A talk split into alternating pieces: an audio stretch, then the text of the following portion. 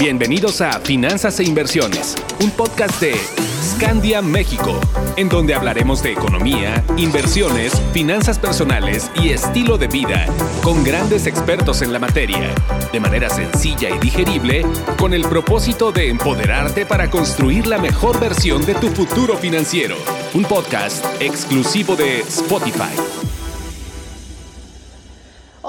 ¿Cómo están? Bienvenidos a nuestro octavo episodio de Finanzas e Inversiones. Y el tema de hoy es diversificación en instrumentos de deuda o renta fija. Soy Carla Costal, Financial Planner de Scandia México, y me da mucho gusto estar de nuevo con ustedes. Últimamente hemos estado escuchando que si Banjico bajó la tasa de referencia, que si la seguirá bajando, que siempre no, que los CETES ya no pagan tanto como hace un par de años, que si las calificadoras pueden bajar el grado de inversión a nuestro país, que es mejor ahorrar nuestro dinero debajo del colchón porque quién sabe qué vaya a pasar. Todo esto, entre muchas cosas más que nos pueden resultar muy complejas y que por desconocimiento hasta nos pueden asustar o confundir más pero llevados de la mano de un experto, sin duda, las entenderemos con mayor claridad, lo cual nos permitirá tener un panorama más amplio de lo que está pasando y, por ende, tomar mejores, mejores decisiones al momento de invertir nuestro dinero. El día de hoy tenemos como invitado a Alejandro Díaz, quien ya lleva más de 10 años de, de, trabajar aquí con nosotros en Scandia y actualmente es el gerente de Asset Management en Scandia, México. Tiene un MBA por parte de la Universidad Anáhuac. Sus top skills son como Portfolio Manager, Asset Manager y estrategias de inversión. Bueno, en pocas palabras, hoy tenemos nada más y nada menos que al mero, mero responsable de la gestión de nuestros fondos en Scandia. Alex, qué gusto tenerte aquí con nosotros. Muchas gracias, Carlita. Mejor recepción no pude tener. Oye, pues no, es para menos, mi estimado. Este, creo que hay muy pocos aquí en México que pueden decir que tienen todas estas habilidades y toda esta experiencia. Y pues la verdad es que te voy a exprimir, Alex, porque ahorita hay mucho tema que nos puede estar causando confusión, particularmente lo que escuchábamos ayer, ¿no? De que la inflación, este, con un, un, este, un máximo que no veíamos desde el diciembre del 2017 en la primera quincena de abril del 6.05 pero vamos a entrar un poquito más adelante a esto y me gustaría que nos empezaras a explicar así con peras y manzanas para que podamos entender muy bien toda esta información y que se nos quede. Para empezar, Alex, cuéntanos qué son los instrumentos de deuda o la renta fija, que es como la mayoría de las personas le llaman. Seguro. Vamos a poner el ejemplo, porque creo que es más fácil siempre con ejemplos. Pongamos que yo eh, necesito dinero para un proyecto. El proyecto X. Yo tengo dos formas de, solicitar dinero. tener mi dinero propio, bueno, de poner este proyecto. Tener mi dinero propio, pero si me falta para completar el proyecto, salgo y pido prestado. ¿A quién pido prestado? Puede ser a un banco, puede ser a algún amigo, puede ser a algún familiar, o puedo colocar entre inversionistas este, este bonos prácticamente es pedir dinero prestado. ¿Y qué va a suceder? Quizá tú me conoces y me vas a prestar y vas a decir, bueno, te voy a prestar a una tasa muy bajita. Es decir, te voy a prestar 100 pesos y de los 100 pesos que, que te presté me vas a regresar 105 pesos, porque confío en ti. Pero quizá alguien que nos esté escuchando no me conoce y va a decir, pues te presto 100 pesos, pero me vas a regresar 130. ¿Por qué? Porque para mí eres riesgoso, no te conozco prácticamente así funciona la deuda. E, es, es que alguna empresa o gobierno, porque los emisores son empresas o gobiernos, requieren capital para financiar proyectos, para pagar otra deuda y, reestructurar deudas y hacerlas más baratas, o simplemente para crecimiento. y ellos lo que requieren es dinero, se acercan con los mercados financieros, colocan bonos y estos bonos, pues es una promesa de pago. Y en este bono que compran los, los tenedores o inversionistas, pues ellos están prestándole dinero a la empresa. Si llega alguna empresa de telecomunicaciones, si llega alguna empresa que me entera, alguna empresa eh, de supermercados y requiere dinero para crecer sus negocios, sale pide dinero prestado, prácticamente es eso. Entonces los inversionistas que estamos del otro lado, que son los que tienen el dinero para prestar, pues lo empiezan a analizar, ven las características, ven los números financieros y se decide pues a qué nivel se le puede prestar a esta empresa o gobierno. Los gobiernos lo utilizan mucho pues para refinanciar las deudas que, van venciendo y también para nuevos proyectos de infraestructura o nuevos proyectos eh, eh, con, con, alguna finalidad social quizá, ¿no? Entonces, de esta forma, los prácticos, la deuda o el mercado de, de renta fija es pues un, es, tienes de un lado alguien que necesita dinero para financiarse y que pide prestado y del otro lado la persona que tiene el dinero para prestar y que lo que quiere después de prestar ese, ese, dinero es un rendimiento, una tasa de interés que le pague por ese dinero prestado. No sé si sí fui muy claro. Sí, súper, súper claro, creo que lo diste con mucho detalle. Eh, y a ver si, si entre líneas y entre todo lo que nos acabas de decir también te entendí bien. Entonces tenemos deuda pública y deuda privada, ¿cierto? Correcto, tenemos la parte corporativa, que son todas las empresas que requieren dinero para ampliar sus fábricas, para ampliar la capacidad de producción, para eh, expandirse a otro negocio, para comprar incluso otra empresa, pues se requiere ese financiamiento. Es la parte corporativa o la parte privada, también se conoce así. Y tienes la parte gubernamental, en la deuda gubernamental, pues al final los, eh, los países emiten deuda. En México tenemos con, eh, instrumentos muy conocidos como los CETES, que son papeles de muy cortito plazo. Tenemos ya ahora sí papeles mucho más estructurados, de más largo plazo, como son los M-bonos. Tenemos papeles que están eh, siguiendo el movimiento de la inflación, que son los sudibonos, muy conocidos como instrumentos de tasa real. Y también tenemos algunos otros papeles que, que que depende su, su, la necesidad de financiamiento del gobierno, son las características que tienen estos papeles. Oye, Alex, ahorita que estás tocando el tema de los sudibonos y de la tasa real, eh, ¿en qué nos afecta? Primero, este, que Banco de México haya estado eh, haciendo recortes en las tasas, en la tasa de referencia, punto número uno, y punto número dos, eh, a mí cómo me afecta el dato de inflación que salió el día de ayer. Correcto, ok. Primero vamos a entender la parte de Banjico, ¿no? Banjico es nuestro banco central, tiene la función eh, primordial de cuidar el, la, el, poder adquisitivo de nuestra moneda. Prácticamente lo que, lo que Banjico cuida es que no perdamos poder adquisitivo, es decir, controlar inflación. ¿Ok? Sin embargo, sumado a eso, tiene algunas otras funciones eh, eh, también, y estas funciones es pues procurar el crecimiento económico o mantener un crecimiento económico estable. Y también entra ahí a la par junto con la Secretaría de Hacienda para controlar un poco el tema cambiario, ¿no? En, el entendido de que Banjico puede mover y subir y bajar la tasa de referencia, ¿qué significa y cómo lo explico? Esta tasa de referencia es prácticamente lo que Banjico le cobra, y vamos a ponerlo en términos muy prácticos y muy generales, lo que el Banco Central le cobra a los bancos de, primer nivel, a la banca comercial, lo que le cobra por prestarle dinero. Cuando Banjico realiza baja de tasas, lo que busca es incentivar el crecimiento económico. ¿Por qué? Porque el dinero en teoría, eh, se hace más barato. Entonces, Banjico le empieza a cobrar menos intereses a un banco comercial por el dinero que le está prestando y por ende este banco comercial tiene que trasladar ese descuento, por así decirlo, que le hace Banjico a la banca comercial hacia los consumidores, hacia, hacia las personas que requieren eh, créditos. Y de esta forma el dinero es más barato.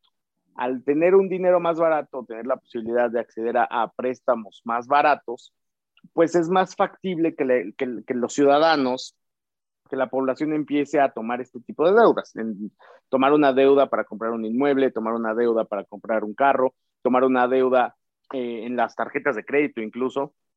Entonces, de esta forma, lo que, lo que busca Banjico es incentivar. ¿Qué ha pasado? Cortó tasas, dada toda la crisis de la pandemia que tuvimos eh, y que estamos viviendo al día de hoy todavía, pero lo más fuerte quizá fue el año pasado, entonces Banjico, al igual que todos los bancos centrales a nivel internacional, decidió tener una, política monetaria expansiva. eh, es decir, una política monetaria en donde va a cortar tasas buscando eh, abaratar el dinero y que sea más accesible para todos los ciudadanos, ¿no? Y de esta forma tratar de incentivar el consumo y los proyectos eh, productivos, porque quizá alguien que estaba esperando a invertir y solicitar un préstamo para ampliar, no sé, la capacidad productiva de alguna fábrica, pues ya con tasas de Banjico más bajas, los bancos terminan ofreciéndole también tasas atractivas y decide este, crear este proyecto. Y de esa forma, pues, con un proyecto productivo nuevo, se empiezan a generar empleos y es un círculo virtuoso. Banjico tiene, tiene eh, poder sobre ese, tema, ¿no? Sobre lo que no tiene directamente, pero de una u otra forma llega a controlar es la inflación. ¿Y qué vimos el año pasado? El año pasado, al estar pues, en confinamiento prácticamente a nivel mundial, principalmente en el mes de abril, que fue el mes más fuerte, después de que a finales de marzo se, se, se generaron pues, las instrucciones de mantenernos todos en casa para evitar los contagios. En ese momento, el consumo se frenó, se vino para abajo la demanda de artículos se, frenó y servicios, claramente, y por eso tuvimos inflaciones muy bajas el año pasado. ¿Qué sucede este año? Tenemos un, un abril en donde la economía se está recuperando, en donde las diversas empresas y diferentes sectores económicos comienzan a reactivarse poco a poco a pasos normales, claramente cuidando todavía este tema de los contagios y, y todo el distanciamiento social que debe de existir pero empiezan a reactivar. Y este consumo que se reactiva comienza, pues evidentemente, a aumentar la demanda de ciertos bienes y servicios y por ende van subiendo de precio. Sin embargo, no es el único factor. El factor uno, como acabo de mencionar, es tenemos una base comparativa muy baja y hoy en día, pues ya se reactivó, por eso tenemos ese dato de inflación tan alto. Pero el otro punto importante es que el precio de energéticos también subió y eso terminó afectando pues la inflación a nivel mundial. Y, y ahí sí quiero hacer un, un, pequeño comercial. No solo México es el que está sufriendo inflaciones muy altas. Y no solo en México ha subido el precio de la gasolina, ni ha sido eh, pues un tema eh, local, ha sido un tema internacional en donde hemos visto este efecto negativo en, los energéticos por el aumento en el precio del petróleo. De hecho, en Estados Unidos los temores inflacionarios también han sido bastante fuertes y tuvimos un mes de marzo bastante complicado, ¿no?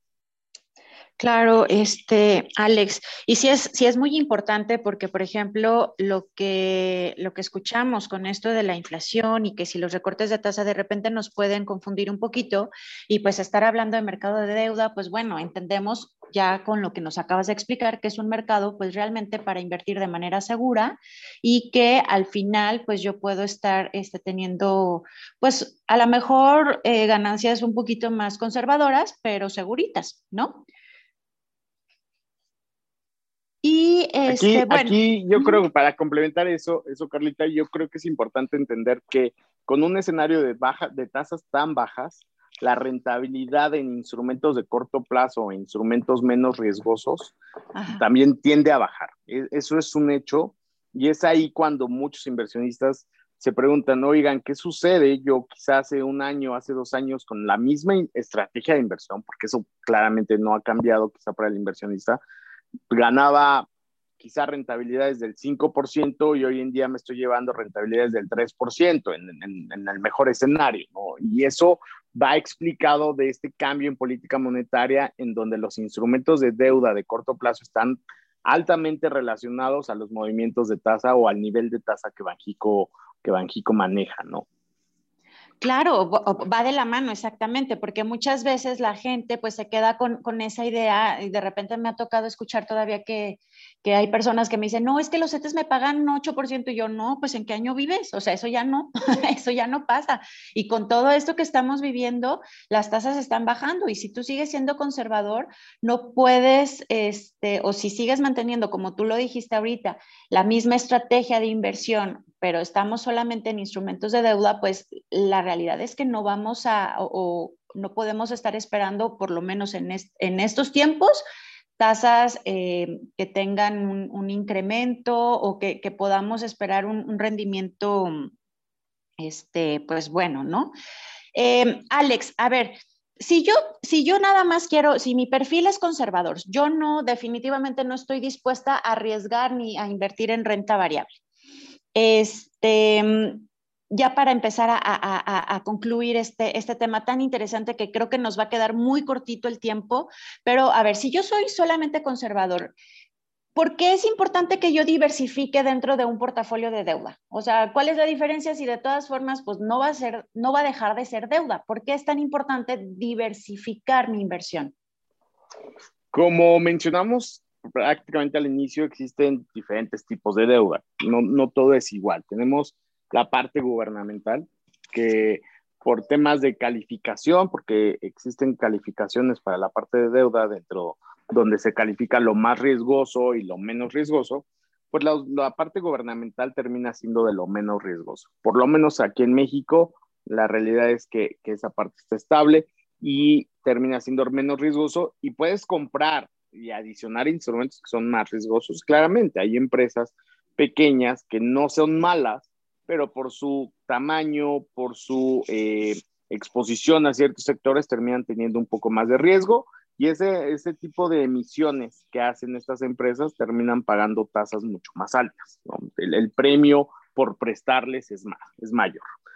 Eh, puedes diversificar en ese sentido, puedes diversificar en tipo de instrumento. ¿A qué me refiero? Puedes tener una parte en M bonos, que, estos bonos son eh, nominales, es decir, te dan una tasa, y o puedes tener una posición en tasa real, algo ligado a la inflación, que en estos momentos con inflaciones altas claramente hace mucho sentido. Tener una diversificación ahí te podría generar valor sin necesidad de arriesgar eh, eh, posición en instrumentos de largo plazo. Hay que entender algo de cómo funciona la deuda. La deuda la puedes diferenciar en, lo que ya mencioné, en la parte de quién es el emisor, gobierno o empresas, en la parte de tipo de instrumento, pero hay otro factor muy importante y que es precisamente donde está la parte de riesgo de mercado, que es la duración. Es decir, eh, qué tan largo, hablando en tiempo, es un bono.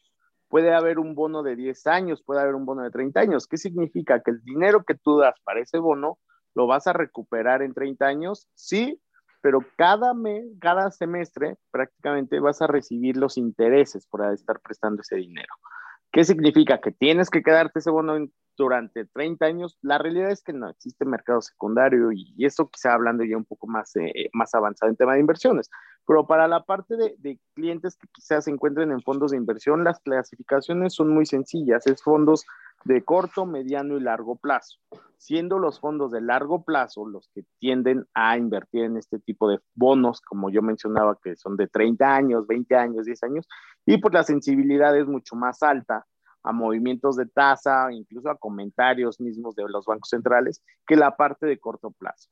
A su vez, al estar en un fondo de inversión de corto plazo, pues al, estar ahí mismo ya tienes una estrategia diversificada, porque los fondos de corto plazo, como el que manejamos nosotros, pues tienen una exposición en parte gubernamental, tienen una exposición en tasa real, tienen una exposición en, diferentes corporativos de diferentes sectores, y con eso tratas de buscar dar un valor agregado sobre eh, por lo menos la tasa de CETES o en el mejor escenario inflación, que ahora ha sido un poco más complicado, ¿no? Claro, buenísimo, Alex. Pues creo que este, a mí por lo menos y creo que a todos nuestros escuchas les va a quedar muy claro todo esto. Nos has ayudado a despejar muchas dudas y aclarar términos que a lo mejor en otros lados nos pueden hablar con tanto tecnicismo que a veces no entendemos ni de qué nos están hablando. Y creo que hoy tú nos ayudaste a aterrizar muchos conceptos, muchas noticias que estamos viviendo hoy en día y eso creo que le va a dar o le está dando mucho valor a todas las personas que nos están escuchando. Para terminar, Alex, me gustaría hacerte una pregunta. Para tus inversionistas personales, perdón, para tus inversiones personales, ¿qué prefieres? ¿Renta fija, renta variable, divisas o algún otro instrumento con un poquito más de adrenalina? Depende. ¿Por qué? Te voy a decir algo. No, no todas las inversiones son iguales. Para mi inversión de largo plazo, y para mí mi largo plazo es mi inversión en eh, pues para mi retiro, mi plan personal de retiro. Soy muy agresivo, tengo 70% en renta variable y lo demás lo tengo en deuda en tasa real. Así tal cual mi portafolio, ¿no? Si pudiera tener el 100% en renta variable, lo haría claramente porque me faltan bastantes años para llegar a, a mi retiro. Entonces, lo que busco en este momento de mi vida es optimizar y maximizar mi rentabilidad. Para la parte de mi dinero que ya tiene nombre, que está mal ponerle nombre al dinero antes de recibirlo o ya tenerlo, pero por ejemplo, mi, mi fondo de emergencia, ¿no? En donde si yo me enfermo, eh, voy a utilizar mi seguro de gastos médicos, sí, pero pues hay que pagar un coaseguro, hay que pagar un deducible. Eh, ahí tengo ya ese dinero guardado. Y ese dinero no lo voy a poner en un riesgo innecesario porque no sé cuándo lo voy a necesitar. No sé exactamente cuánto. Tienes un máximo, ya te puedes poner tu, tu límite de cuánto vas a necesitar, pero no sé a ciencia cierta en qué momento. Eso es importante entender que la parte de tu dinero que vas a utilizar en el corto plazo no meter riesgo innecesario. Yo ese dinero lo tengo en instrumentos de, de corto plazo.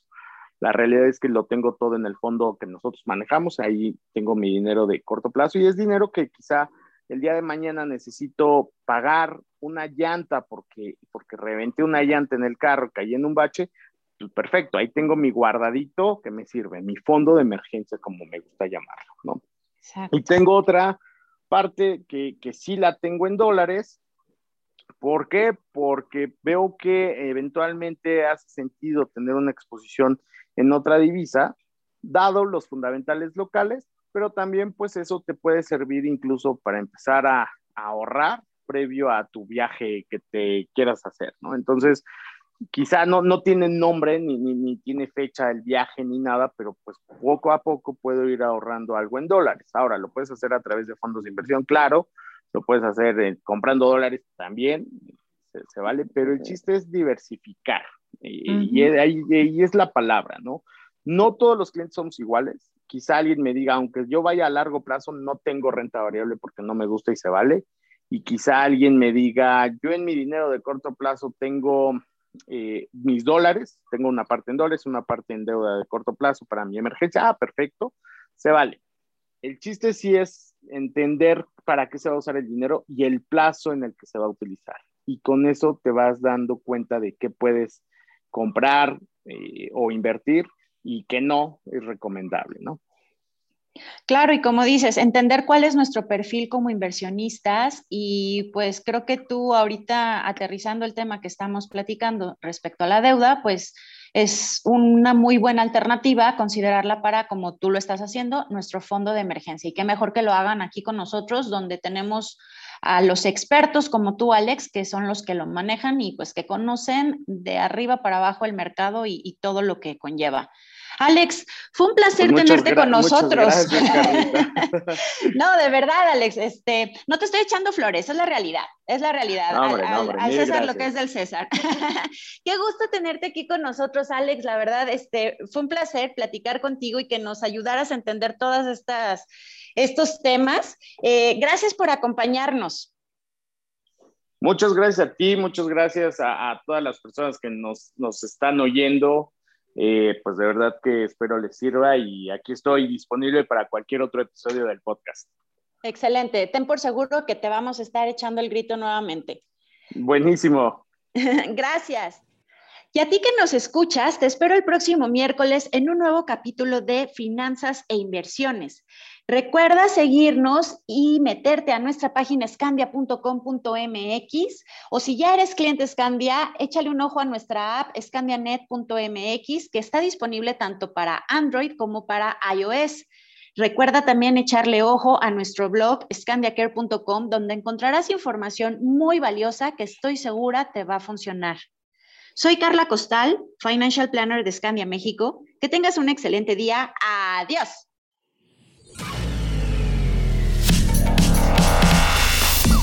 Encuentra más información sobre finanzas e inversiones en nuestras redes sociales, arroba Scandia México y en nuestra página web www.scandia.com.mx. Hasta la próxima.